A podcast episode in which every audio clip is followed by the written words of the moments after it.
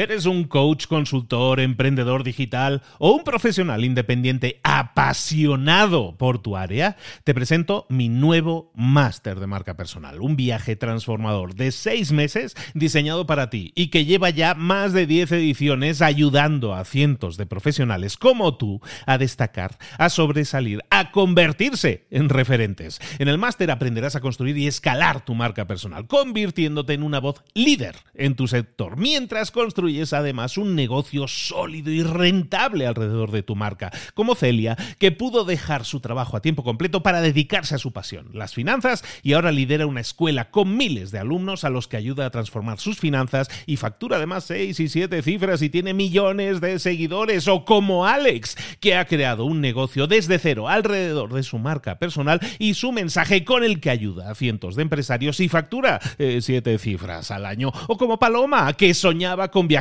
por el mundo y que ahora vive como nómada digital con cientos de miles de seguidores y más de 17.000 alumnos. Gracias al máster, su sueño pasó de ser una idea a una realidad rentable y reconocida.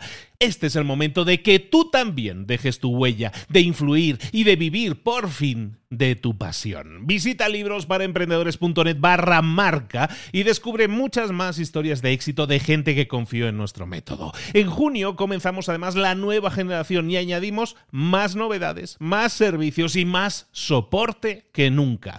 Únete a la élite de profesionales que ya están cambiando sus vidas. ¿Estás listo? ¿Estás lista para desarrollar tu marca personal y ser nuestra próxima historia de éxito? Pues visita librosparaemprendedores.net barra marca y comencemos. ¿Te gustaría saber cómo crear una empresa? ¿Cómo crear ese emprendimiento con el que sueñas, con el que llevas soñando tanto tiempo, pero que no te decides a emprender porque es que es que es muy caro, es que hay que invertir mucho, es que necesito muchísimo dinero para arrancar una empresa, ¿Dónde se ha visto lo contrario. Bueno, pues lo que vamos a ver hoy es el resumen de uno de los libros, por cierto, más solicitados últimamente que resumamos. Aquí está, por fin, ya lo resumimos. Es el libro llamado La Startup de 100 dólares. Y te explica exactamente eso, cómo crear una empresa, cómo crear un emprendimiento con 100 dólares o menos. Eso es lo que vamos a ver ahora, aquí en este resumen de libros para emprendedores. Sin más, comenzamos.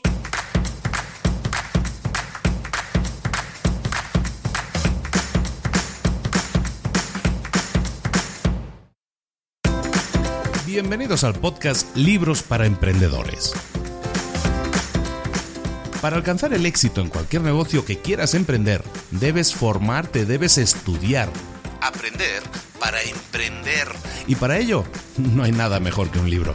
En el podcast Libros para Emprendedores te ayudamos de tres maneras. Primero, seleccionando los mejores libros del mercado para ayudarte a emprender, a mejorar en tu emprendimiento. Segundo, te ofrecemos gratis un resumen de los puntos más valiosos explicados en cada libro. Y tercero, te damos finalmente pasos a seguir para poner en práctica todas esas lecciones aprendidas y así poder acortar tu camino hacia el éxito ya sea marketing, ventas, liderazgo, emprendimientos, mentalización, eh, vamos a analizar lo mejor de lo mejor, de los mejores libros del mercado y te lo vamos a dar todo bien masticadito y listo para ser aplicado. Soy Luis Ramos, empresario y emprendedor, y voy a acompañarte, si me lo permites, en este camino. Sin más, comenzamos. Muy buenas a todos, bienvenidos una semana más a Libros para Emprendedores. Aquí estamos de nuevo eh, haciendo resúmenes de libros para toda esa gente que no quiere leer libros, que no tiene tiempo para leer libros, que prefiere escuchar un resumen rápido, hacerse una idea y luego, así, si me interesa el libro ya me lo compraré. Muchísima, muchísima gente me dice eso, ¿eh? Muchísima gente me dice, es que escuché el resumen del libro y me entraron ganas de leerlo, me entraron ganas de profundizar. Exactamente eso es lo que pretendo, ¿eh? Nada más y nada menos.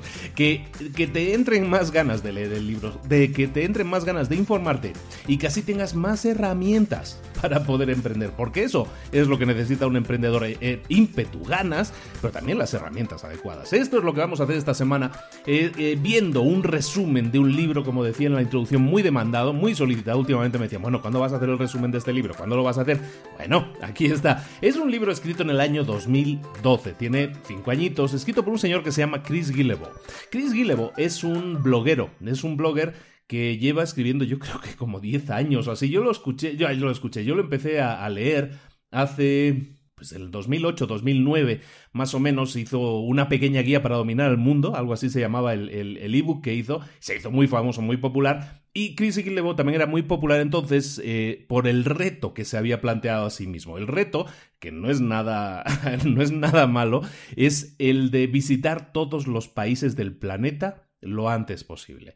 Eh, teniendo en cuenta que los países que hay en nuestro planeta son cerca de 200, 190 y tantos, pues eh, decirte que lo consiguió, por cierto, lo consiguió hace muy poco tiempo, hace como cuatro años o así, consiguió visitar los 190 y tantos países y entonces él se hacía muy famoso, era muy famoso también por ese reto, ¿no? De que se estaba planteando, teniendo en cuenta que hay países como complicados, como el de Corea del Norte, por ejemplo, pues bueno, pues tiene bastante mérito. Bueno, eh, dejando ese tema de lado, Chris Guillebeau empieza a escribir libros, el blog, por cierto, que, que escribía, que escribe, se llama El arte de no conformarse, así le han llamado en español, porque hizo un libro que se llamaba así, The Art of Nonconformity, que es el nombre original del blog, y como te digo, lleva escribiendo muchos años, ha empezado a escribir libros, lleva ya pues como 6-7 años escribiendo libros y este es su libro más famoso. No es el único, como te digo, ha escrito bastantes más libros y hay uno en concreto que seguramente vamos a ver, me lo reservo, pero seguramente vayamos a ver en un futuro. El libro que nos toca hoy ver es por lo tanto de Chris Guillebeau, escrito en el año 2012 y se llama La Startup de 100 dólares, de 100 Dollar Startup.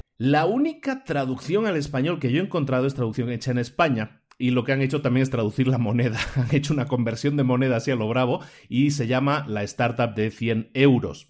Tanto si lo lees en inglés como si lo lees con español, en español, eso es lo que, lo que estarás leyendo, ¿no? La startup de 100 dólares, yo prefiero decir la, de 100 dólares porque así se llama la traducción literal del libro, ¿no? Muy bien, vamos a ver entonces el resumen de este libro. Es un libro interesante porque trata dos temas fundamentales. Ya empezamos con el resumen del libro directamente. Trata dos temas fundamentales. El primero es el de que tenemos que buscar siempre dar valor a los demás, compartir con los demás, con los demás lo, aquello en lo que nosotros creemos que podemos aportar. Eso es fundamental, es un enfoque fundamental es un enfoque... Yo, yo comparto muchísimo la filosofía de este libro, ¿no? Hay cosas que yo, eh, que yo apuntalo de otra manera, pero sí tengo que reconocer que eh, somos muy parecidos en la forma de pensar y, es eso, ¿no? el, el enfoque a la hora de dar valor a la gente es fundamental. Y eso de dar valor, ¿qué significa? Pues aportar cosas a la vida de los demás que les puedan ayudar. El tema del valor es importante y el tema de la libertad de movimientos también es importante. El poder generarte tú tu propia libertad es algo para lo que no necesitas crear la mega empresa. Mucha gente cuando habla de emprender, de es que estoy trabajando, pero quisiera crearme mi propia empresa, lo que hacen es pensar, soñar con me voy a crear mi propia empresa, voy a tener 20 empleados trabajando, eh, voy a ingresar millones. Muchas veces no necesitas todo eso. Muchas veces necesitas mucho menos. Y de eso es de lo que vamos a estar hablando aquí, de que para arrancar una empresa no necesitas tanto.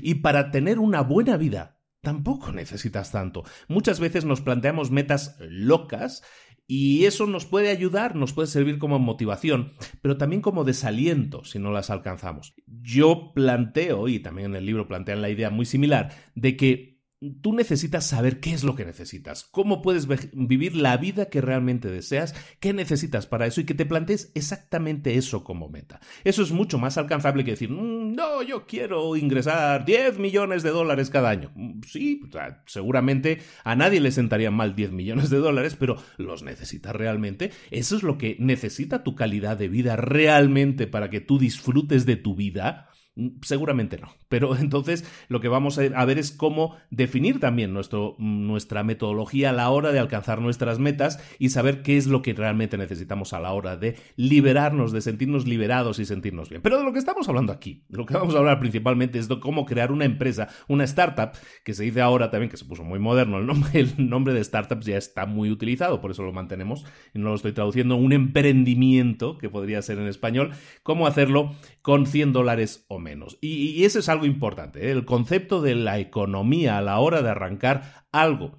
Y no solo de la economía de dinero, que es de lo que trata el, título del libro, sino también de la economía de tiempo. Es realmente importante cómo arrancar una empresa con el menor dinero posible y en el menor tiempo posible es algo fundamental. Y en lo que nos vamos a centrar es en lo que podríamos llamar eh, crear pequeños negocios, crear incluso micronegocios. Y esto es algo, por lo tanto, que puede ser muy interesante para todos esos oyentes. Tú que me estás escuchando en el coche, que vas al trabajo, que estás harto del trabajo, que te gustaría tener un ingreso adicional, te gustaría ser tu propio jefe, pero no te atreves porque hay miedo del fracaso, bla, bla, bla. Todo eso que es algo que a mí me llega y sé que tú sientes y sé que eso te, te mueve por dentro mucho. Lo que te digo es que escuches atentamente porque tú puedes estar creando micronegocios. Micronegocios es, es un concepto interesante, es un concepto que es un negocio que básicamente creas tú, tienes una idea y la pones en práctica lo antes posible. Hemos hablado mucho del solo emprendedor, pero tú que eres un trabajador por cuenta ajena, que trabajas para otra persona y que puedes, tienes la capacidad para crear un segundo negocio, un negocio en paralelo a tu trabajo, sin entonces sentir la, e, el, riesgo, el, vértigo de, me voy a tirar al vacío a ver si funciona algo. Bueno, pues eso te puede ayudar, ¿no? Entonces, crear este tipo de, de micronegocios te puede ayudar. Lo que estamos haciendo aquí es entonces crear micronegocios de 100 dólares o menos. Y como decimos, van a ser negocios económicos en el arranque, tanto en tiempo como en dinero. La idea es que podamos invertir esos 100 dólares o menos y la idea también es que pasar de tener la idea a hacer esa idea una realidad, hacerla una realidad, nos debería llevar menos de un mes. no es tan mal la meta, ¿no? De hecho, te pido que te quedes hasta el final del programa o si no te interesa mucho el resumen del libro, que pases directamente al final del episodio, porque te voy a proponer un reto. Hacía tiempo que no proponíamos retos dentro de los episodios. Este, eh, temas que hemos estado conversando recientemente en nuestro grupo de Facebook, de retos para emprendedores, y el que tenía este libro ya resumido y tenía ganas de hacerlo, cuando antes, he juntado esas dos ideas y lo que vamos a hacer es proponerte un reto que va a empezar ahora, si lo estás escuchando el podcast más o menos cuando ha salido, que es en para junio del año 2017, perfecto. Si no lo estás escuchando en junio del año 2017, no te preocupes. Eh, sirve que sirves perfectamente que empieces el, el, reto cuando tú quieras. No hay un reto no tiene fecha de inicio de predefinida. ¿De acuerdo? Entonces quédate hasta el final porque te voy a proponer el reto. El libro se divide en tres partes. En la primera parte vamos a hablar de la idea, la idea de cómo, cómo tener una idea, cómo ver si esa idea más o menos es buena y cómo arrancarla, ¿no? ¿Qué, tenemos que tener en cuenta para crear nuestra propia idea de negocio? En la primera parte que vamos a ver es lo que se llama la convergencia. ¿Qué es la convergencia? La convergencia es la intersección entre aquello en lo que tú eres bueno, aquello en lo que tú eres bueno haciendo, y también aquello en que puede interesar a otras personas. Imagínate que tienes dos círculos. En uno está todas aquellas cosas en las que tú eres bueno o eres buena. Y en, tienes otro círculo que es toda aquella serie de cosas que llamémosle necesidades, problemas pendientes de solución de gente, de público. Si tú juntas esas dos, esos dos círculos, el punto, los puntos en común donde se cruzan, eso es lo que llamaríamos la convergencia. Tienes que hacer un análisis de aquellas cosas, de tus potencialidades, aquello en lo que eres bueno, aquello en lo que eres bueno, aquello que te gusta hacer también puede ser, pero lo, ideal sería que, sean las dos cosas, ¿no? Algo que te guste hacer, algo en lo que seas bueno. Busca esa lista de tareas, en qué eres bueno, qué se te da bien.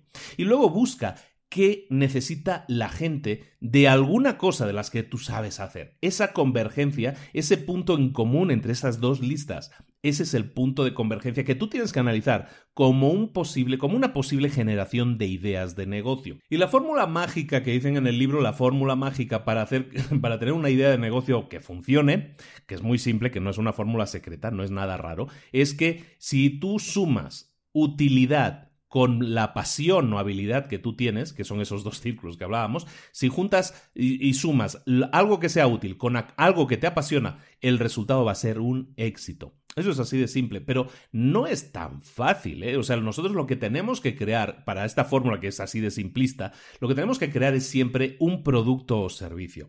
Ese producto o servicio, ¿qué es? Eso es lo que tú vas a vender. Recuerda que esto es un negocio. Aquí vamos a hablar de vender y vamos a hablar de ingresar dinero. Eso es puro y duro, siempre números, números, números. Entonces nosotros vamos a crear un producto o servicio, eso es lo que nosotros vendemos. Nosotros vamos a tener que localizar a gente que esté dispuesta a pagar por ese producto o servicio, esos serán nuestros clientes y nosotros vamos a tener que tener, vamos a tener que crear una forma, un canal que nos sirva para recibir pagos, para que nos paguen. Si es un negocio físico, pues una tienda en la que tengas una caja registradora para cobrar y una terminal punto de venta a lo mejor. Y si es un negocio electrónico, un negocio online, ¿qué vas a tener? Pues vas a tener que tener producto o servicio, dirigirlo a la gente adecuada y vas a tener también que tener una forma de que te paguen. Es, eh, es muy simple de decir, pero muchas veces la gente se olvida de eso. Se centra en muchas otras cosas, pero lo que tú necesitas para arrancar, y recuerda que estamos hablando aquí de crear el mínimo posible, el mínimo producto viable, Es crear producto o servicio, localizar a la gente que lo necesite y darles una forma de aceptar pagos, ya sea un PayPal, ya sea un Stripe, da igual, un método que sirva para que tú recibas el dinero a cambio de darles el producto o servicio.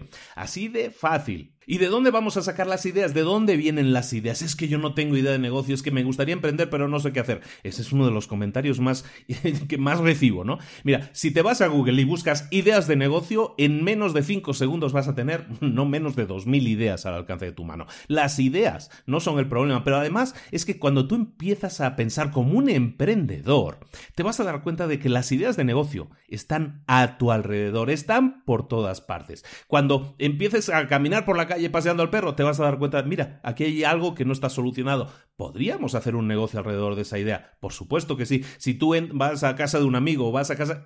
En cualquier conversación salen ideas. Siempre se ponen ideas encima de la mesa. Eso pueden ser buenas ideas de negocio. Pero recuerda siempre, una idea de negocio, una buena idea de negocio, siempre va a tener alguna característica, por lo menos alguna de estas. Puede ser que tú estés intentando con esa idea de negocio solucionar algo que no está funcionando ahora mismo, ¿no? Que algo que en el mercado no existe, un producto o un servicio que ahora mismo no existe y que tú detectas que existe esa necesidad y entonces tú te planteas, pues yo lo voy a crear, ¿no? Eso puede ser una cosa, es decir, hay un problema, tú pones la solución. La, también puede ser que aparezca una nueva tecnología y eso cree nuevas oportunidades. Por ejemplo, yo esta semana he estado leyendo y escuchando muchísimo sobre temas de, de la conducción de coches automáticos, ¿no? Que esto ya se viene, ya está aquí, estamos hablando de 3, 5, 10 años. Eh, vamos a tener un parque automovilístico de coches que se conducen solos y, que vamos a tener coches que incluso ya no tengan volante para, para conducirse, que tú te subas y eso va a crear eh, un nuevo ecosistema de empresas alrededor de esa idea. Estamos hablando entonces de cómo crear ideas de negocio. Pues la nueva tecnología,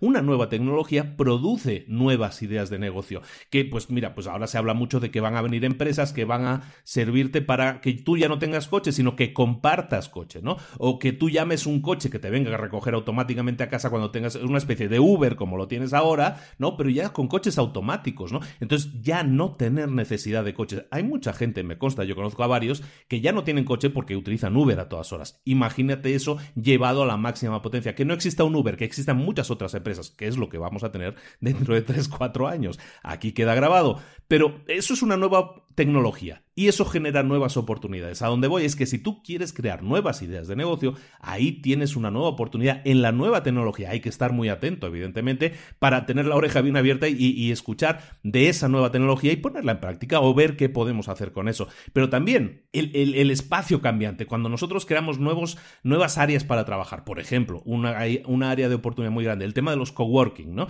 Cuando se pone tan caro el tema de tener una oficina real, mucha gente está optando por coworking. ¿Qué es coworking? Pues es una oficina compartida. Tú vas allí unas determinadas horas, tienes teléfono, tienes cafetería, tienes un poco... Es una oficina, pero es una oficina que tú no estás pagando al 100%, sino solo pagas por horas, o pagas una pequeña parte, o pagas por el hecho de llegar y sentarte y utilizar el Internet. Y con eso tú tienes suficiente en muchos casos para iniciar una empresa. Eso es una buena idea. Eso es un espacio cambiante, ¿no? El espacio que utiliza la gente, la forma en que trabaja la gente, las actitudes de la gente cambian y eso crea nuevas oportunidades de negocio. Y, o también puede ser que tú crees un, un proyecto en paralelo a un proyecto grande. A lo mejor tú en tu empresa o en, o en tu, un negocio que ya tienes, tienes un negocio en sí, una empresa que se dedica a hacer tal cosa, ¿no? Pues yo qué sé, em, das servicios de, de, reparaciones de la casa. A raíz del tema de servicios de reparaciones de la casa, te das cuenta de que puedes crear una empresa en paralelo que haga temas de mm, jardinería, por ejemplo. Pues eso es un proyecto en paralelo a la empresa principal, pero que ha nacido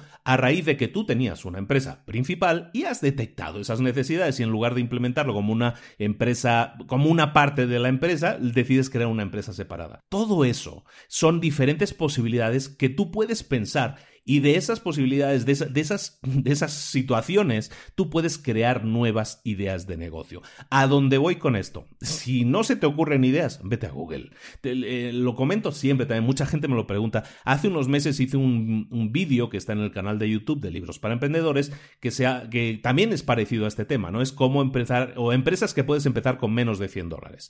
Y es basado en un artículo de la revista Entrepreneur. Y en esta revista, en ese artículo salen 100 ideas que tú puedes poner en práctica y son buenas ideas. Todas las ideas son buenas en realidad hasta que las pones en práctica y te das cuenta si funcionan o no. Recuerda que una idea, una buena idea se compone de tres cosas. El producto o servicio que vendes, que haya un nicho de mercado, que haya gente que esté dispuesto a comprarlo y que tengas una forma de canalizar ese interés y convertirlo en dinero, es decir, una forma de que te paguen. ¿De acuerdo? Entonces siempre no nos perdamos en crear grandes ideas o cosas súper complejas, grandes planes de negocio, cuando realmente nosotros lo que necesitamos para crear una empresa que podemos hacer con menos de 100 dólares es eso, un producto o servicio. Mira, estaba leyendo ahora, mira, y esto te lo, te lo puntualizo. Hoy he estado leyendo un artículo de una persona que creó una tienda en Shopify. Shopify es una plataforma para crear tiendas en línea. Y lo que hizo fue lo siguiente, crear una, una tienda que en 24 horas, se gastó 24 dólares en crear esa tienda y a las 24 horas había ingresado creo que como 300 o 400 dólares. En un día se le ocurrió la idea, la puso en práctica y en un día ya había ganado unos cuantos dólares. No se hizo súper rico, pero sí ganó en un día 300, 400 dólares. No está mal. ¿Qué hizo? Pues esta persona fue a Shopify y dijo yo quiero poner una tienda de camisetas, pero no camisetas cualquiera, ¿no? De, o playeras o remeras, con da igual el país en el que me escuches. Y puso una tienda de camisetas y estaba eh, poniendo esa tienda pensando en que eh, quería que las camisetas que vendiera fueran camisetas que tuvieran el logo de las paradas del metro o de lugares típicos de su ciudad. ¿Por qué? Porque no existía nadie que estuviera haciéndolo. Detectó ese, ese, ese tema esa, eh, como algo que a él le interesaba y detectó, lo preguntó a sus amigos, oye, ¿a ti te gustaría esa? Y hombre, sí, me encantaría. Yo pasaba mucho tiempo en esa estación de metro esperando que viniera el metro. Claro que me acuerdo de ese logo, de todo eso. Creó esos diseños, creó esos diseños, el tipo de letra y todo eso. Fue a las estaciones, sacó las fotos, hizo los diseños. Los puso eh, sobre una demo de camiseta, que esto se hace por, con Photoshop, digamos. Esto retocas la imagen y ahí te aparece. Creó esas imágenes, se tardó como dos, tres horas. Fue a Shopify, creó la tienda, metió esas imágenes ahí, localizó a una persona que, que lo que hace es una empresa que imprime las camisetas, es decir, tú le pasas el logo y te lo, te lo, imprime y se lo envía a la dirección que tú le digas. Por lo tanto, ya tenía solucionado el tema de fabricación.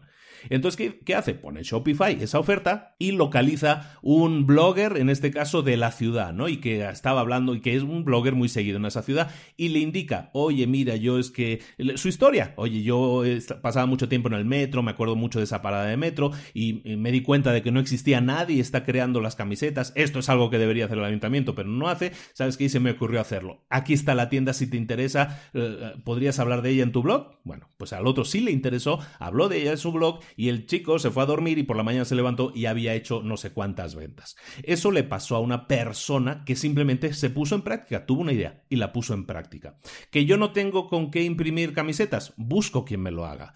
El, el margen a lo mejor no es tan grande, no voy a ganar millones, pues a lo mejor no, pero de esta manera creó una tienda en línea que generaba ingresos, que generaba dinero en 24 horas. Así de fácil no tendamos a super complicar las cosas. ¿Hay un público que está deseando comprar eso? Pues sí, a lo mejor no es muy grande, pero seguramente si hay un público, con eso vas a poder generar una idea de negocio. Imagínate esta persona que tuvo esa idea de negocio, crea esta mini tienda de camisetas y ¿qué hace? Lo pone en marcha y genera pues a lo mejor 300, 400 dólares a la semana. Pero es un negocio que funciona solo. O sea, ya el diseño ya está hecho, los logos ya están hechos. Si hay interés, se va a ir vendiendo y se sigue vendiendo. De hecho, dos años después lo he verificado y se sigue vendiendo. ¿Y qué, está haciendo ahora? Pues no sé. Pero si yo fuera él, seguramente haría lo mismo para otras ciudades. Eh, resulta que hay muchas ciudades que tienen ese tipo de, de, carencia, ¿no? Que podrían tener recuerdos, camisetas, eso. Pues eso es algo que si tú puedes localizar a alguien que te las fabrique, perfecto.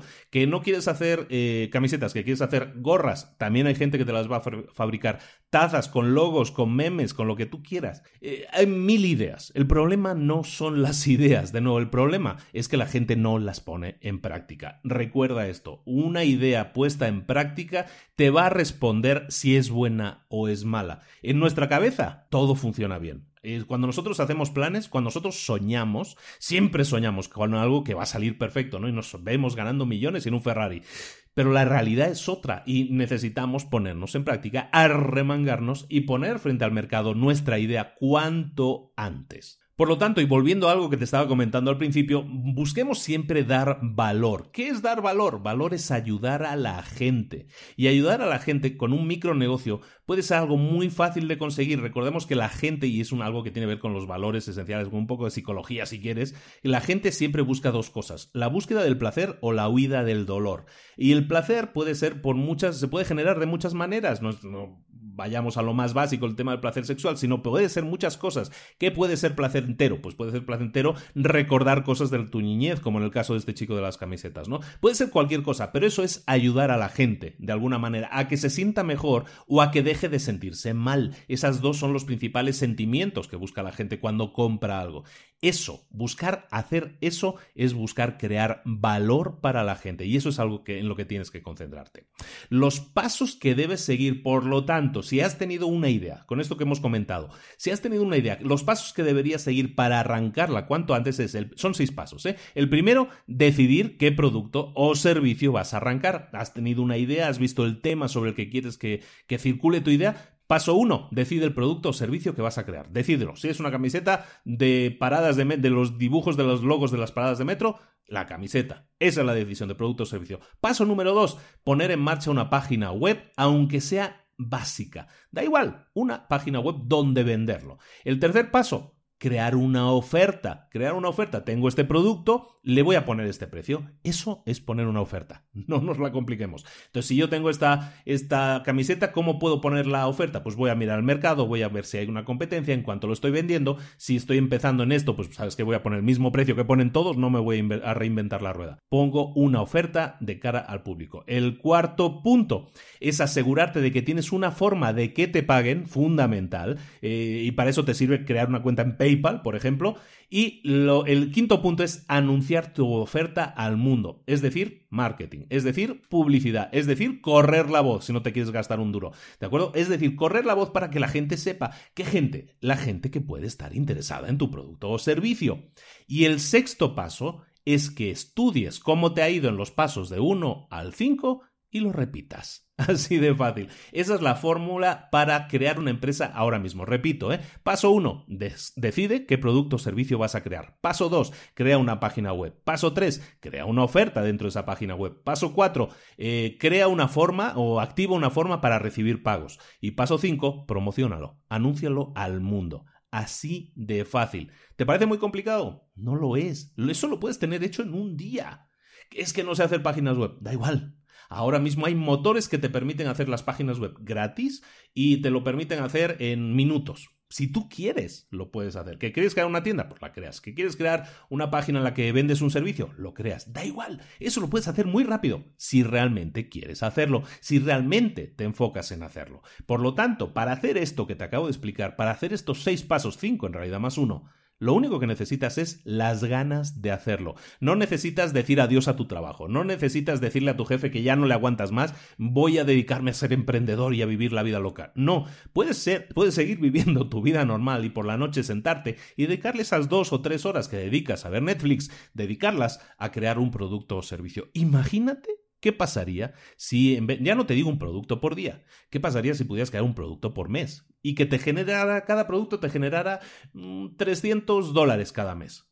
Si, si, acabas de aquí a un año creando un producto por mes, resulta que vas a tener meses en los que te ingresan 3.000, 4.000, 5.000 dólares con productos que se han creado que funcionan en piloto automático. Y tú puedes seguir teniendo tu trabajo, aunque a lo mejor ya cuando, cuando estés teniendo esos ingresos dices, bueno, sabes que ahora, sabes que prefiero dejar mi trabajo, dedicarme a cuidar esto o a crear más productos, no uno cada mes, sino uno cada semana por ejemplo, y dedicarme a tiempo completo, y entonces empieza a sumar y empieza a multiplicar. De hecho, eh, conozco gente que se ha dedicado a esto como hobby, a crear sus páginas SEO, si quieres, en las que promueve productos que ellos no fabrican, sino que, eh, por ejemplo, que entregan en Amazon o que entregan a través de Amazon, pero los promocionan, los juntan, capturan su nicho de mercado y los ofrecen.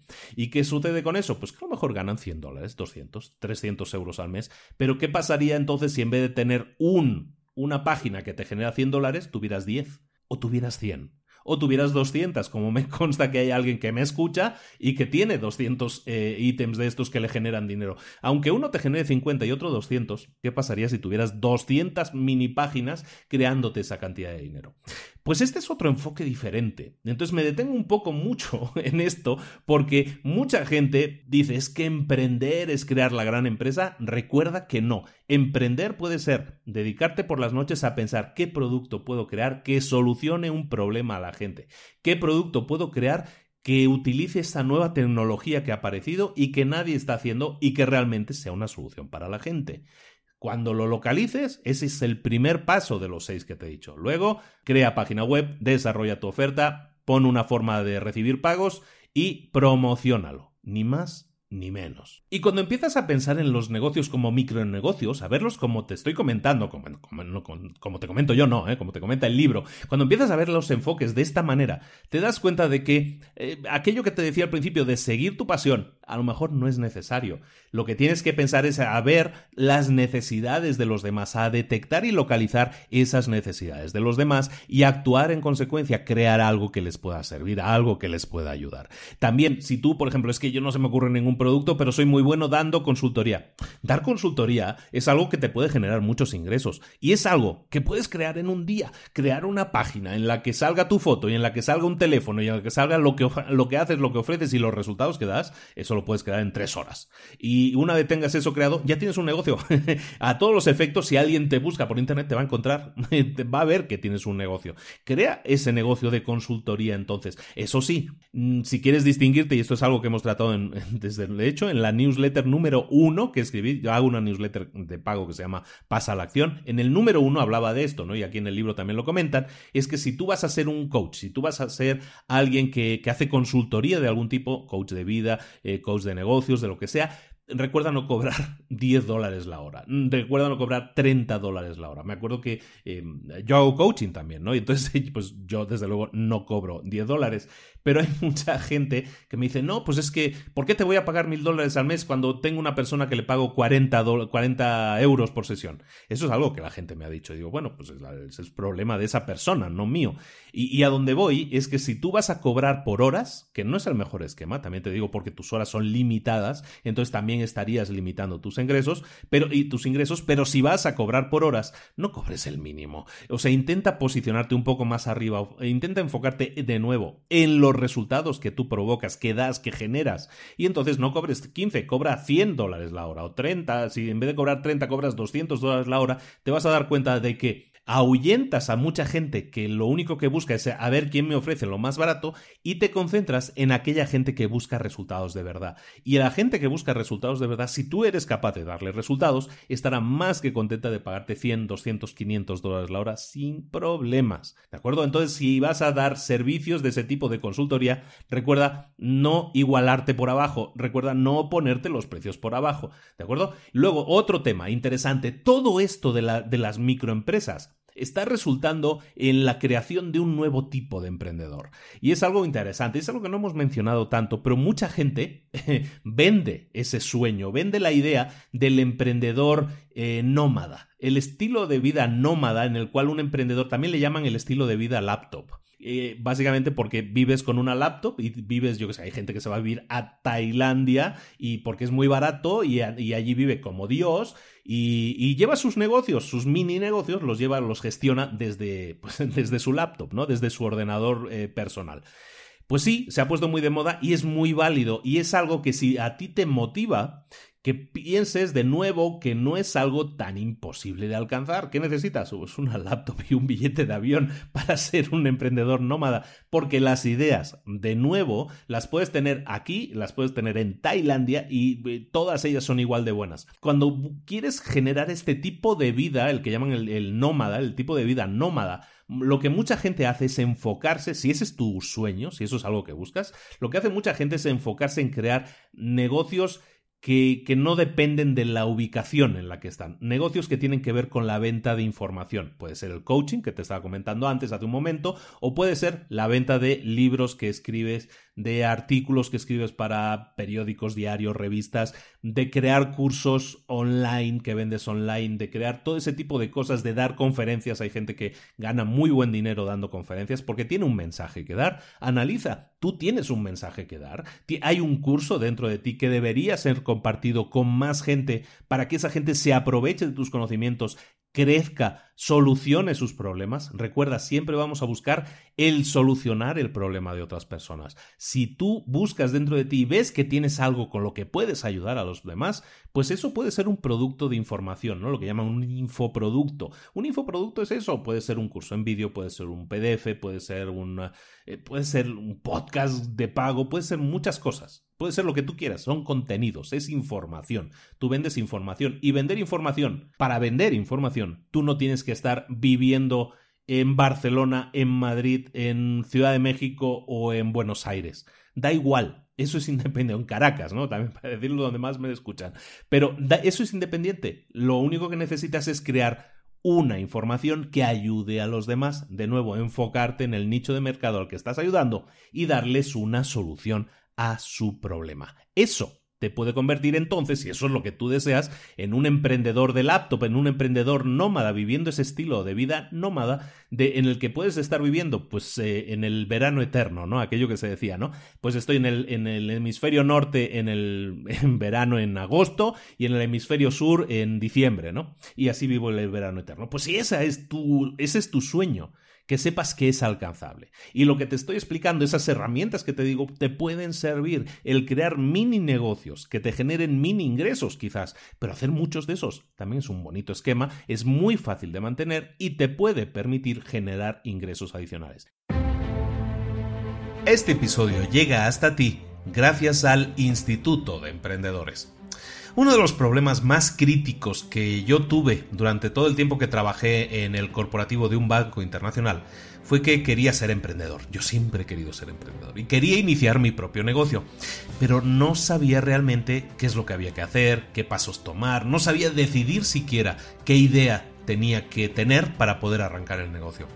Hoy en día, tampoco es que yo tenga una garantía al 100% de que algo, un negocio, una idea de negocio vaya a funcionar, pero lo que sí tengo es un sistema. Lo que tengo es un plan paso a paso, que me garantiza que la idea de negocio que yo vaya a arrancar es la mejor idea posible, y está orientada a un público objetivo y soluciona el problema que tenga ese público. Además, el sistema que yo utilizo me permite comprobar prácticamente sin inversión si un negocio funciona, y también me permite hacerlo crecer y automatizarlo prácticamente desde el inicio.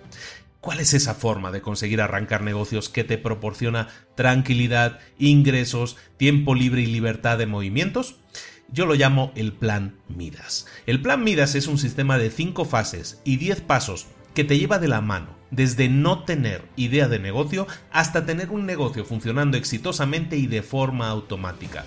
Llámalo si quieres eh, incubadora y aceleradora a la vez. El plan Midas, como te digo, es un sistema paso a paso, repetible, probado con éxito, y con herramientas súper fáciles de utilizar con vídeos, plantillas, documentación. El Plan Midas es el corazón de mi Instituto de Emprendedores. El eh, Instituto de Emprendedores es la plataforma educativa para emprendedores que no quieren darse el lujo de esperar y que quieren resultados ya. Al inscribirte al Instituto de Emprendedores tienes acceso completo a todo el plan Midas. Tienes además acceso a cursos complementarios, a un coaching grupal conmigo en directo todas las semanas, para que si tienes alguna duda o consulta que te esté bloqueando, tengas respuesta directa para saber cómo eliminarla y cómo continuar a toda velocidad hasta llegar a tu meta. Conviértete en un emprendedor de verdad. Inscríbete hoy mismo a institutodeemprendedores.org, que es el patrocinador del episodio de hoy.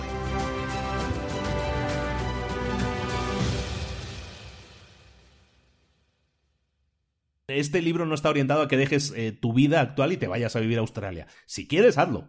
Pero si no, que sepas que no hace falta que dejes tu trabajo para conseguir ese ingreso adicional, que puedes sentarte dos tardes a pensar un poco en esa necesidad que estás detectando, en esa necesidad no cubierta, e invertir menos de 100 dólares en ponerla en práctica. Recuerda que ahora eh, la gente, los clientes, la, ¿cómo, ¿cómo, encuentras ahora a tus clientes? La forma de encontrar a los clientes ya no es como antes. Antes ibas a un diario y anunciabas ahí la oferta del producto o servicio que tú tienes porque sabías que ese diario se lee en determinada zona. Esa era la demográfica que tú hacías de tus clientes. Ahora no, ahora tú puedes conocer más a tus clientes. ¿Cómo? Preguntando. Siempre, nunca me voy a cansar de decirlo, lo digo constantemente. Habla con tus clientes. Esa persona que te ha comprado, ¿de dónde es? Ahora pues, piensa que puedes tener clientes en cualquier parte del mundo. ¿De dónde es esa persona? Pregúntale cuáles son sus gustos, sus necesidades, qué es lo que le gusta, ¿Cuál, qué cosa necesita. A lo mejor lo que te compró no es exactamente lo que necesita, pero es lo que más se acerca. Pero si hablas con esa persona y te dice exactamente lo que necesita, puedes mejorar tu producto para que dé solución perfecta a ese grupo de gente. Habla con tu gente, esa es la nueva demográfica, la nueva demografía que tú tienes que, estudiar, la psicografía que también llaman, los comportamientos de la gente. ¿Dónde viven? ¿Qué hacen? ¿Qué les gusta? ¿Qué leen? ¿Qué películas ven? ¿Qué tipo de cosas, hobbies y, e intereses tienen? Cuando tú descubres intereses comunes, hobbies comunes a tus clientes, puedes decir, no, pues mira, todos mis clientes les encanta eh, yo qué sé, House of Cards de Netflix, por ejemplo. Pues tú sabes que entonces puedes crear un anuncio en Facebook, por ejemplo, que se le muestre a gente que le gusta House of Cards. Así de fácil. ¿Y qué va a pasar? Pues que pues, probablemente tengas mucho éxito con esa campaña si hiciste el estudio de forma adecuada, si te enfocaste en conocer cada vez más y mejor a tus clientes. Una vez hemos tenido entonces la idea, hablábamos de que el libro tiene tres partes, ¿no? Hemos hablado ahora, en toda esta primera parte del libro, hemos hablado de la idea. ¿Qué vamos a hacer ahora en la segunda parte? Lo que vamos a hacer ahora es poner esa idea en funcionamiento, arrancar esa idea. Para ello, de nuevo, lo hemos comentado hace, hace un momento, ¿no? Pero el tema del plan de negocios, no dejes que eso te detenga. Eh, eh, podemos hablar del modelo Canvas, por ejemplo. El modelo Canvas es algo que puedes encontrar gratuitamente, información. Vamos a hacer un tutorial del modelo Canvas, también en Retos para Emprendedores, gratuito, para que tú puedas hacer en media hora un plan de negocios. Porque un plan de negocios no debería ocuparte más de una página. Sobre todo un plan de negocios para una empresa de este tipo, una microempresa, que es lo que estamos, eh, la idea que tenemos de crear. ¿De acuerdo? Entonces no te, ¿cómo decirlo? No te atasques en el tema de los micro, en los micronegocios, no te atasques en el tema de, no, hombre, tengo que crear un plan de negocios porque voy a buscar inversión externa, voy a hacer el plan de negocios según este libro que me he comprado y vamos a hacer un plan de negocios de 80 páginas. No es necesario. ¿De acuerdo? Sí, un plan de negocios puede ser necesario, sí, para, para ver tus proyecciones, para ver lo que puedes esperar, para definir una serie de metas, sí, me parece bien. Eh, puedes utilizar el modelo Canvas, por ejemplo, que no es exactamente un plan de negocios, pero lo que hace es poner una serie de unidades de negocio qué vas a hacer en cada caso, qué vas a hacer para el tema de, yo qué sé, de cómo hacer llegar a tu cliente el producto, cómo lo vas a solucionar eso, cómo vas a conseguir los ingresos, todo eso son áreas de un modelo. El, modelo Canvas es como unos cuadritos en los que tú vas poniendo post-its, la idea es que pongas notitas pegadas ahí en las que pones cada cosa, los comentarios, qué vas a hacer, cómo va a funcionar, de qué depende cada cosa. Y es una manera muy gráfica de hacerlo como te digo, en media hora se puede hacer. Vamos a ver si este mes o en el próximo mes ya hacemos ese tutorial gratuito para que todo el mundo entienda lo que es el modelo Canvas. Eso te puede servir facilísimo para ponerlo en práctica y decir, mira, pues esto no sea una mala idea. La ponemos en práctica y decimos, vamos a arrancarlo. Lo que te decía, puedes hacerlo en media hora, en dos horas, en cinco horas, en un día puede estar tu empresa funcionando. ¿Qué es lo que interesa de una vez has tenido la idea? Llegar lo antes posible al mercado.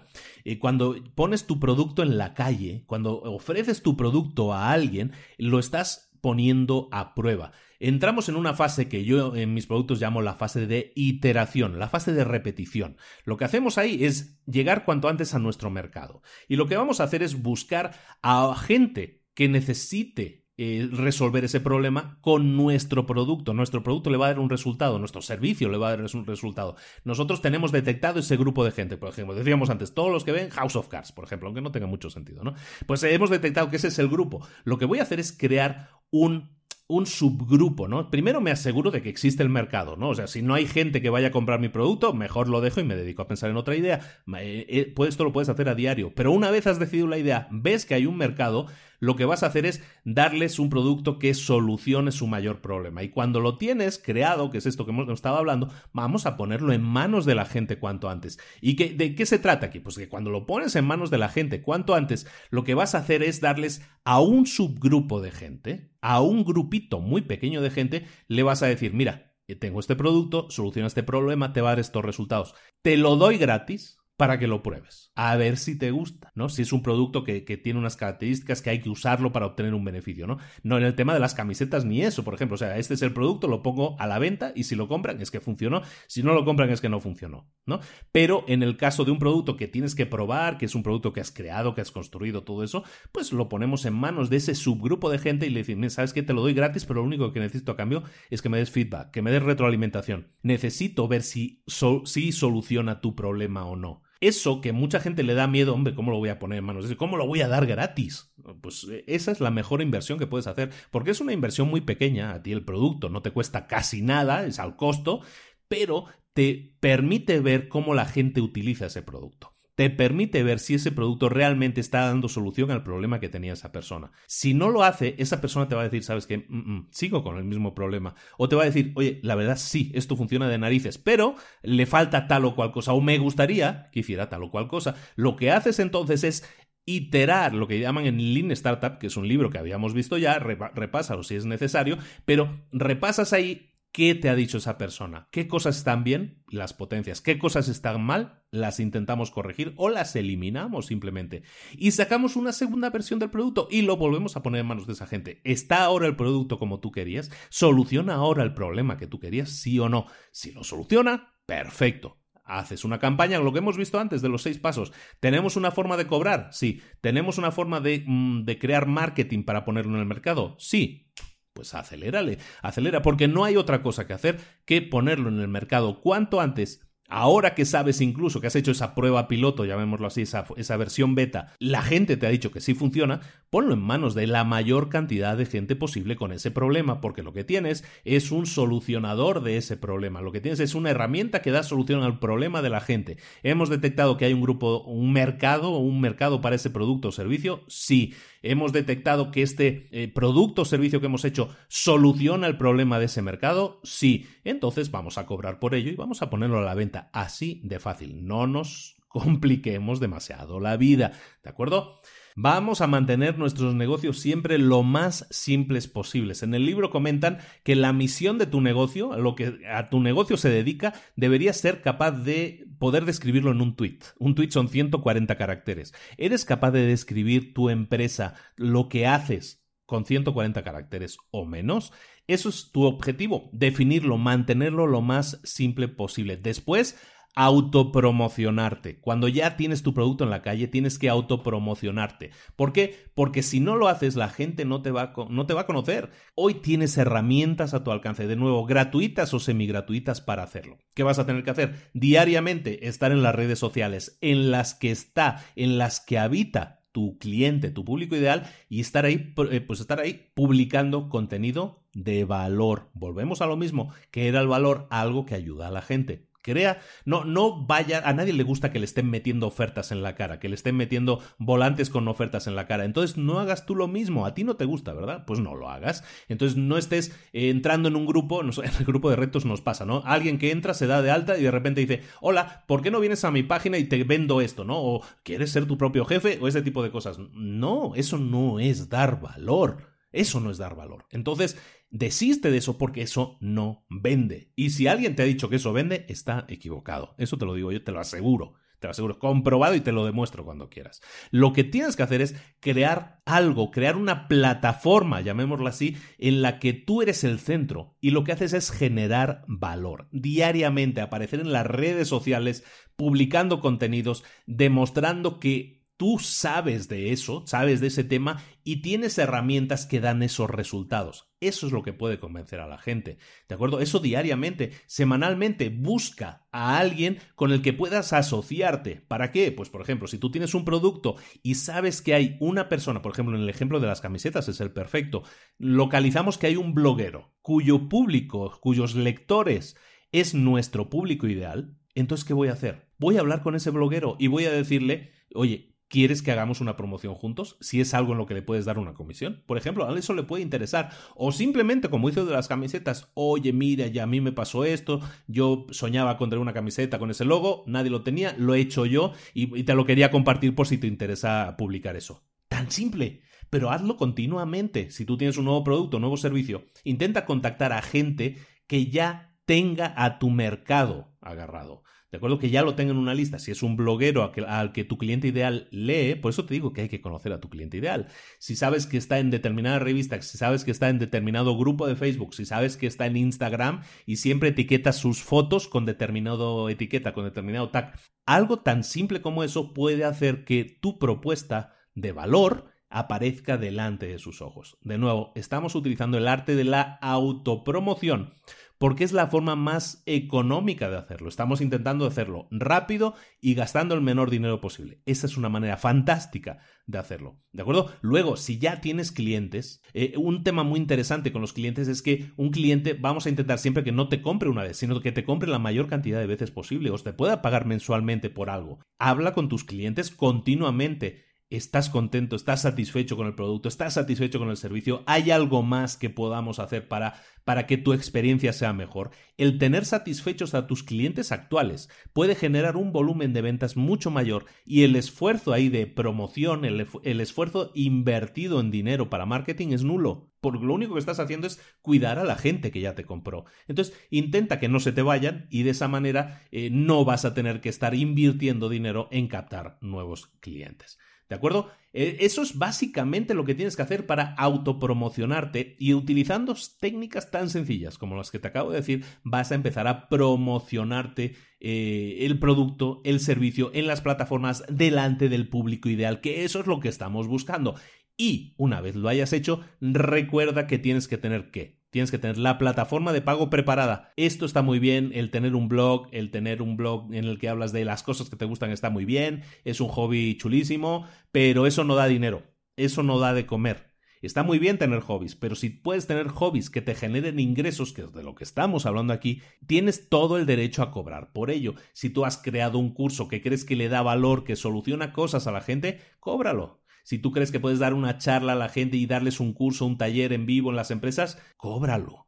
No eh, dar valor significa posicionarte, saber que puedes demostrar a la gente que le puedes dar cosas que les ayuden, pero luego la gente entiende que si tú estás dando valor, también deberías recibirlo, porque entonces están valorando lo que tú haces. Si tú haces una cosa que es gratuita, y dices, ¿sabes qué? Ahora la voy a poner de pago. Y la gente se te queja y dice, ah, pues ya no te voy a leer, no sé qué. Bueno, pues esa gente esa gente no es un cliente para ti. Es gente que quería consumir gratuitamente porque tampoco está buscando, rato, está buscando eh, corregir su situación, sino está buscando pasar el rato.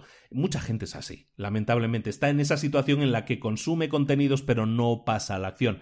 Ese no es el cliente que tú quieres. Tú lo quieres, es un cliente que utilice tu producto, que utilice tu servicio. Ese es el cliente que tú necesitas. Por lo tanto, ese cliente que va a obtener resultados estará más que contento de pagarte por ellos. Recuerda, concéntrate en dar resultados y vas a tener clientes que van a pagarte con mucha alegría por obtener esos resultados. Y si hay gente que te maldice y te dice es que eh, te has vendido, antes lo hacías todo gratis y ahora ya no, eh, pues, eh, pues sí, la verdad, yo también tengo que comer y mis hijos también tienen que comer. ¿Hay algún problema con eso o no? ¿Estoy dando valor? Sí. ¿Estoy dando valor gratuito? Sí. Pues ¿cuál es el problema? ¿Hay gente que necesita más ayuda que otros? Sí. ¿Está bien que esa gente que necesita ayuda, que necesita, que hace uso de tu tiempo, esa gente te pague? ¿Eso está bien o está mal? Eso está bien. Entonces, quitémonos muchos paradigmas de culpabilidad a la hora de cobrar y cobremos simplemente por lo que estamos ofreciendo, productos, servicios de calidad que ofrecen soluciones a un grupo determinado de gente. Este era el segundo paso, es así de simple, ponerlo en práctica, pasar a la acción, llegar a la calle eh, y ofrecer nuestro producto o servicio a la gente, hacerlo llegar a la gente. El siguiente paso, el último paso en el libro, la última sección del libro, podríamos llamarla es como afinar el motor. Ya, eh, ya pensamos en nuestra idea de negocio y era un coche. Lo pusimos el coche en la calle, ahora lo que tenemos que hacer es ajustarlo. ¿Sabes? En Fórmula 1 siempre los coches los están midiendo, ¿no? Al milímetro, a la, micronésima parte del milímetro, ¿no? ¿Por qué? Para que están ajustándolo para obtener el mejor resultado posible de lo que ya tienen.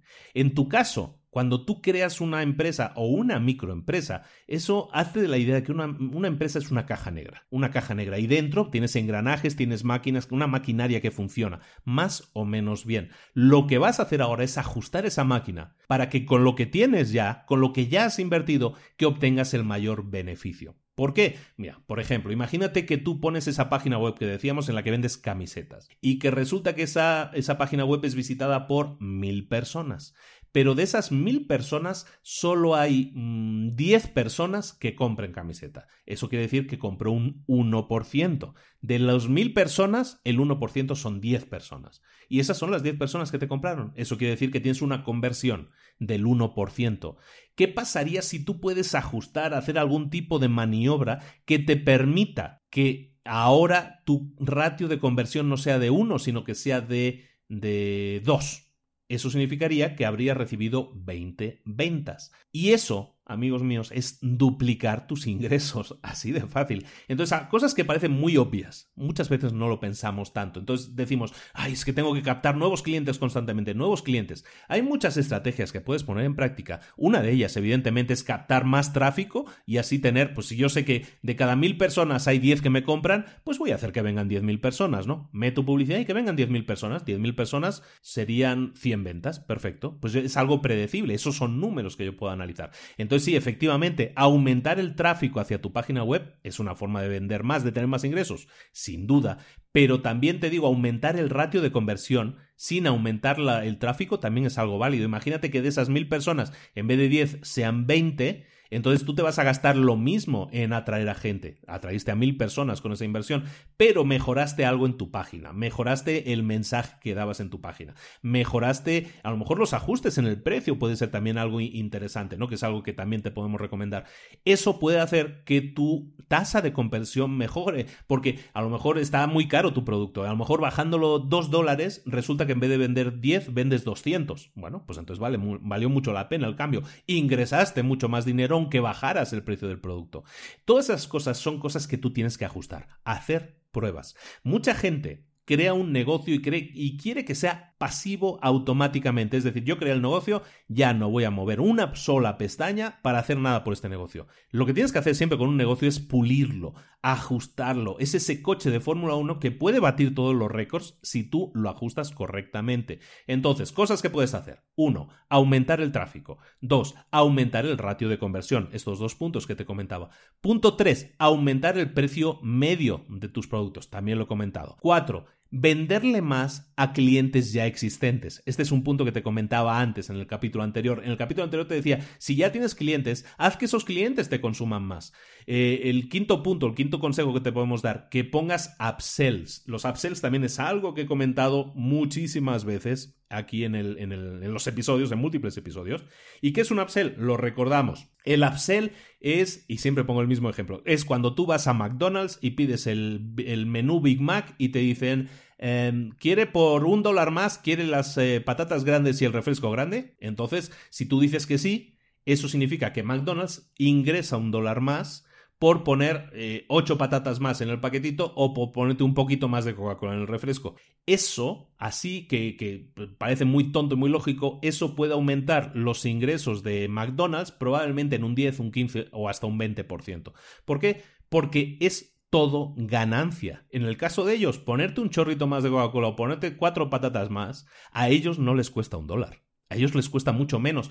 Pero a ti que ya estabas sacando la tarjeta de crédito, ya estabas sacando el billete para pagar, en ese momento es muy fácil ofrecerte un upsell. Ya estás convencido de la compra, ya sacaste el dinero. En ese momento hacer un upsell es una venta que en muchos casos la puedes convertir en realidad. Entonces, poner upsell, si estás vendiendo camisetas, por ejemplo, pues estás vendiendo la camiseta y en el momento del pago dices, oye, esta camiseta tiene una gorra a juego. ¿Te interesaría también la gorra o una bandana o lo que fuera que traiga, ¿no? Un pin, da igual, lo que sea el upsell, eso puede significar para ti una venta segura. ¿Por qué? Porque para vender esa bandana, esa gorra, ese pin, no tuviste que invertir nada en publicidad. Es una persona que vino a comprarse la camiseta y a, la que, y a la que tú le vendes dos productos en vez de uno. Eso para ti es más ingresos y lo que estamos hablando aquí es de ajustar nuestra máquina precisamente para conseguir más ingresos. Ahora que ya la tenemos, eh, sería, sería, muy, sería algo malo por nuestra parte no intentar optimizarla. Esa sería la palabra, ¿no?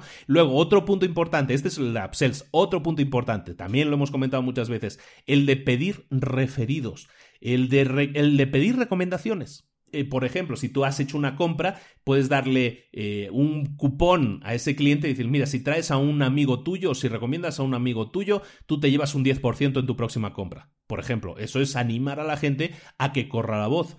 ¿Y para qué te sirve eso? Estás perdiendo el 10%. Mucha gente lo vería así, fíjate, mucha gente que lo ve así. ¿Cómo le voy a regalar el 10%? Pues si quiere venir, que venga, ¿no? Y que se gaste el precio de etiqueta es mejor darle un 10% a ti y que con eso venga un amigo y consuma un ticket completo, ¿sabes? Y que se haga su compra. Si es una tienda de ropa, si consigues eso, pues vas a conseguir a alguien que se va a gastar mucho dinero, un nuevo cliente, y tú le estarás dando un descuento al primer amigo, digamos, ¿no? ¿Y qué significa eso? Que ese amigo va a volver también a la tienda. Entonces, solamente haciendo eso, de pedir un referido y darle un descuento a la primera persona que viene, vas a conseguir que esa persona, primero, regrese y compre más, a descuento, sí, pero regrese, y al otro vas a, y vas a conseguir un amigo que también va a pasar por ese flujo de operación, ¿no? Va a recibir un cupón y va a traer a otra persona. Son cosas muy obvias, ¿no? A veces siento que estoy repitiendo muchas cosas muy obvias, pero a veces me siento, es que soy tonto, ¿no? Estoy repitiendo algo que la gente ya sabe.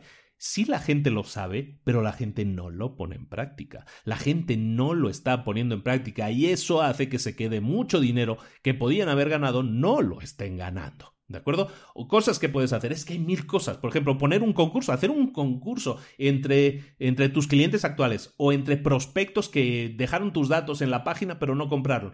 Eh, haz un concurso, hazles una oferta que no puedan rechazar. Haz algo, darles garantías de que a lo mejor em, algo, el producto, a lo mejor muchas veces no lo compran porque no, no está garantizado. O a lo mejor no se deciden porque no está garantizado. O porque tienen dudas. Por ejemplo, nosotros ahora en el Instituto de Emprendedores, que es una página mía, puse en práctica algo, que es que cuando tú llegas a la, a la página de compra, digamos, cuando tú vas a comprar el producto, hay mucha gente que se va. Lo que hemos puesto es ahí eh, un mensajito de que cuando tú te vayas sin haber comprado, te aparezca un mensajito. ¿Tienes alguna duda? ¿Hay alguna pregunta que quieres que yo te responda? ¿Alguna duda que por eso no has comprado? Básicamente le pregunto a la gente, ¿te puedo ayudar en algo a aclarar mejor tus dudas? Y resulta que sí funciona. resulta que sí funciona. ¿Por qué? Porque me estoy interesando por el cliente, porque estoy preguntándole, ¿cuál es el problema? ¿Hay algo que no te convenza? De esa manera yo puedo mejorar mi producto. Y de esa manera, esa persona que a lo mejor solo tenía una duda y por eso no compró, si yo le resuelvo la duda, ¿qué pasa? Que compra.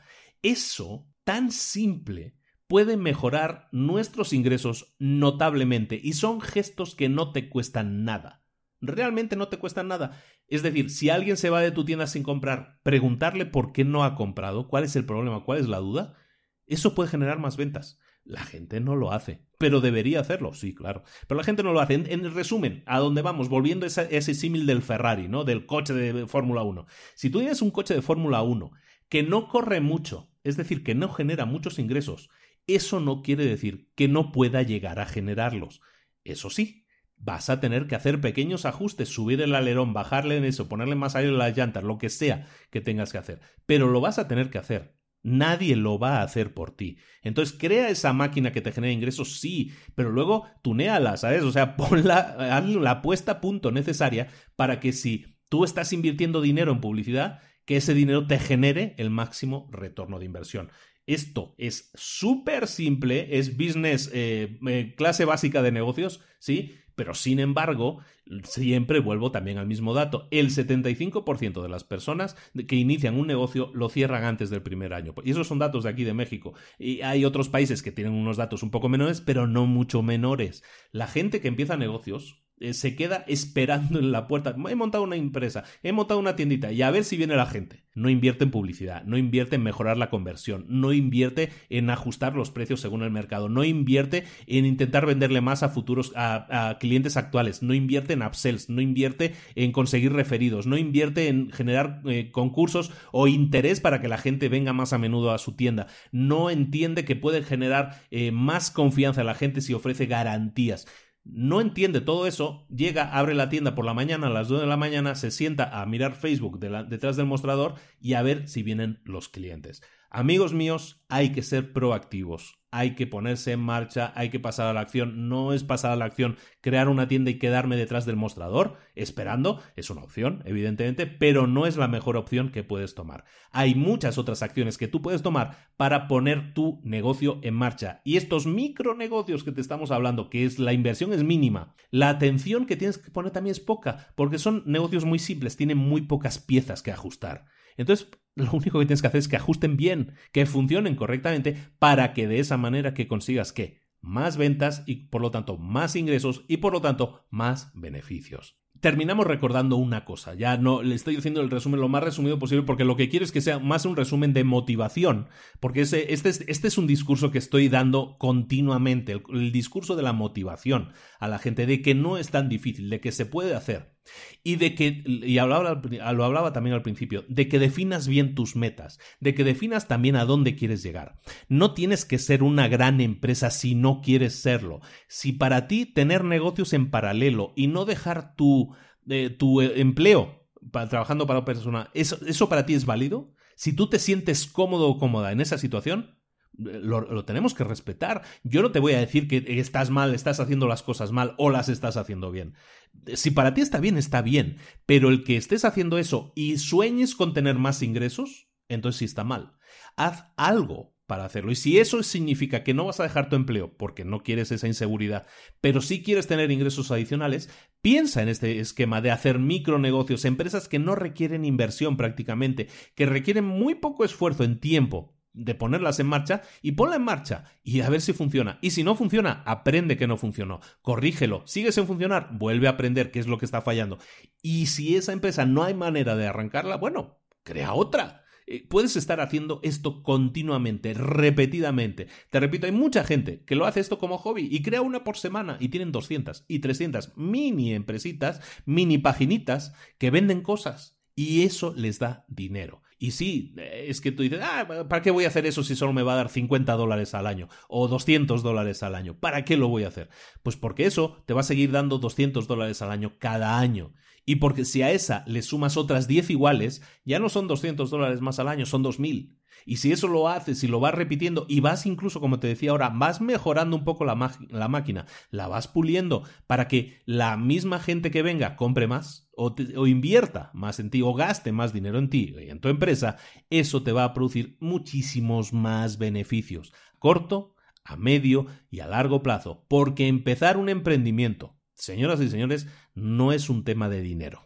Si no empiezas tu emprendimiento o no lo has empezado todavía, no te pongas excusas. Si estás en el coche, mírate al espejo ahora mismo. Si no lo haces, dite a ti mismo, es porque no te atreves.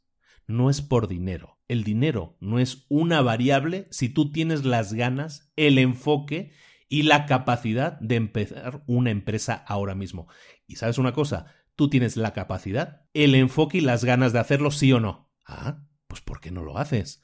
Hazlo ahora mismo. Ponte a pensar ahora mismo en una idea de negocio que pudieras pensar, que pudieras llevar a la práctica, que sea vender camisetas. Da igual. Eh, de las ideas que, que hemos dicho aquí, sirven es que ya está repetida porque ya lo han hecho. Da igual, cambia algo, haz algo diferente, busca algo que puede interesar a un nicho de mercado y dales esa solución. Dales eso que les puede ayudar a huir de algún dolor, de un problema, o que simplemente les puede dar satisfacción, les puede alegrar la vida, les puede hacer salir una sonrisa. La gente paga dinero por eso, paga dinero porque les entretengan, porque les hagan reír, porque les hagan sonreír, porque les hagan sentirse mejor, o si no, para huir de un dolor, huir de un problema, solucionar un problema. Esas son las dos claves en las que tú tienes que estar pensando. Y solo esas. Ahora sí, doy por terminado el resumen, pero te reto, si te atreves, a que hagamos esto una realidad. ¿Te atreves? Si es así, te invito, si no eres parte del grupo Retos para Emprendedores, que te des de alta inmediatamente. ¿Cómo hacerlo? Si dos, te, voy a te voy a dar dos formas de hacerlo. La primera, si vas a Facebook y buscas Retos para Emprendedores, Ahí nos encuentras. Es un grupo de Facebook. Tienes que solicitar que te demos de alta. Solicítalo. Te van a hacer dos preguntas. Te van a hacer dos preguntas. Mucha gente solicita pero no contesta las dos preguntas. Si no contestas las preguntas no te, no te vamos a dejar entrar. Solo tienes que contestar las preguntas y si las contestas, te dejamos entrar. Entonces, hazlo, contéstalas. Tenemos como 600 personas ahí que no han entrado y no es por otra cosa porque no han contestado las preguntas. Entonces, buscas en Facebook retos para emprendedores. Buscas, eh, respondes a las preguntas, solicitas entrar y entras. Te damos de alta. O si se te complica mucho buscar en Facebook eso, pues entonces no lo busques. Vete a la página librosparaemprendedores.net barra retos. Y esa página ya te va a llevar, esa URL te va a llevar directamente también a la página de Facebook, solicitas el acceso, respondes a las preguntas, te damos la bienvenida y entonces, y solo entonces, vas a ser bienvenido para poder iniciar un reto. Te vas a convertir en un retador. ¿Y qué es un retador? Es alguien que hace retos, que los enfrenta, que los pone en práctica. El reto de este mes, junio 2017, es nada más y nada menos que crees una empresa con menos de 100 dólares y que consigas al menos una venta dentro del mes de junio. ¿Te atreves? En silencio dramático. Es así de fácil. Vamos a pasar a la acción. Vamos a poner en práctica lo que acabamos de estar hablando aquí. Vamos a crear nuestra mini empresita nuestra microempresa que venda camisetas, que venda tazas, que venda lo que sea, un servicio, un producto, lo que sea, da igual, pero ponlo en práctica. Te reto a que lo hagas con nosotros. ¿Por qué? Porque vas a tener un grupo de apoyo.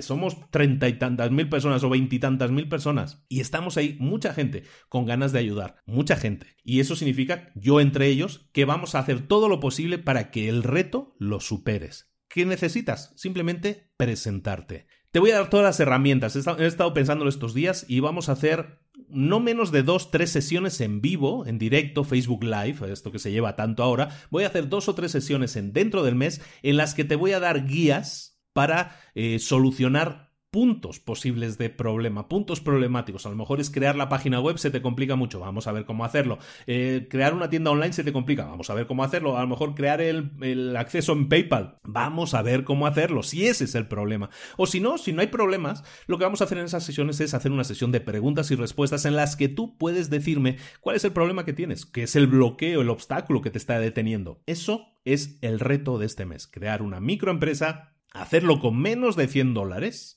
ese es parte del reto, ya que estamos celebrando este libro, va a ser una empresa que tienes que empezar con menos de 100 dólares y conseguir al menos una, una venta dentro del mes. Todos aquellos que lo consigan y que consigan una venta y que consigan demostrarlo, seguramente vayan a participar en algo más grande. Probablemente haya un premio detrás de eso, pero eso no os lo puedo decir. Hasta aquí puedo leer, como decía aquella persona.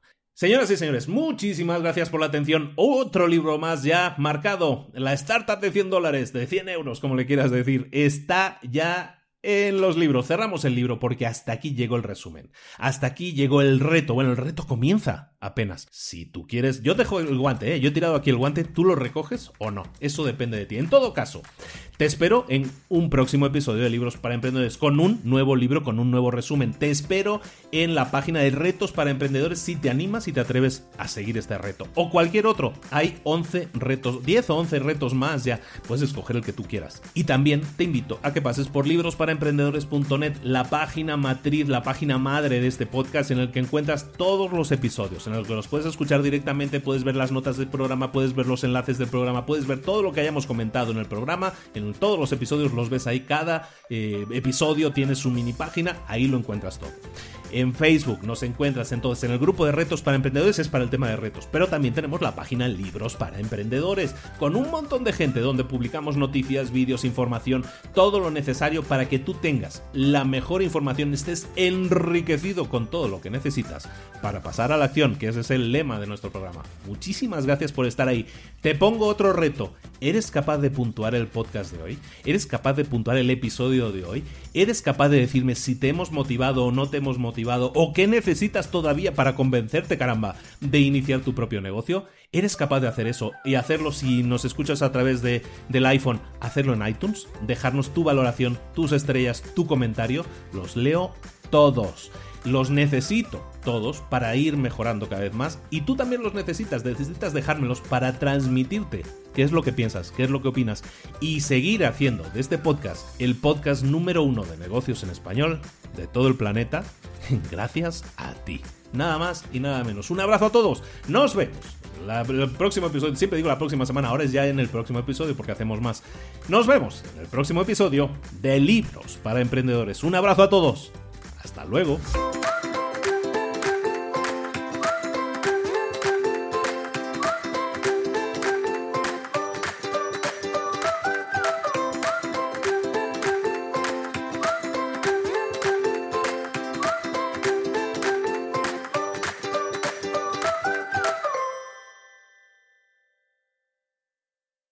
¿Eres un coach, consultor, emprendedor digital o un profesional independiente apasionado por tu área? Te presento mi nuevo máster de marca personal, un viaje transformador de seis meses diseñado para ti y que lleva ya más de 10 ediciones ayudando a cientos de profesionales como tú a destacar, a sobresalir, a convertirse en referentes. En el máster aprenderás a construir y escalar tu marca personal, convirtiéndote en una voz líder en tu sector, mientras construyes es además un negocio sólido y rentable alrededor de tu marca, como Celia, que pudo dejar su trabajo a tiempo completo para dedicarse a su pasión, las finanzas, y ahora lidera una escuela con miles de alumnos a los que ayuda a transformar sus finanzas y factura además seis y siete cifras y tiene millones de seguidores, o como Alex, que ha creado un negocio desde cero alrededor de su marca personal y su mensaje con el que ayuda a cientos de empresarios y factura eh, siete cifras al año, o como Paloma, que soñaba con viajar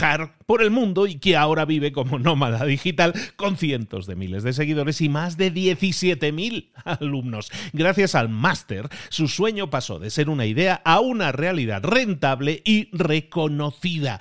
Este es el momento de que tú también dejes tu huella, de influir y de vivir por fin de tu pasión. Visita librosparaemprendedores.net barra marca y descubre muchas más historias de éxito de gente que confió en nuestro método. En junio comenzamos además la nueva generación y añadimos más novedades, más servicios y más soporte que nunca. Únete a la élite de profesionales que ya están cambiando sus vidas. ¿Estás listo? ¿Estás lista para desarrollar tu marca personal y ser nuestra próxima historia de éxito? Pues visita librosparaemprendedores.net barra marca y comencemos.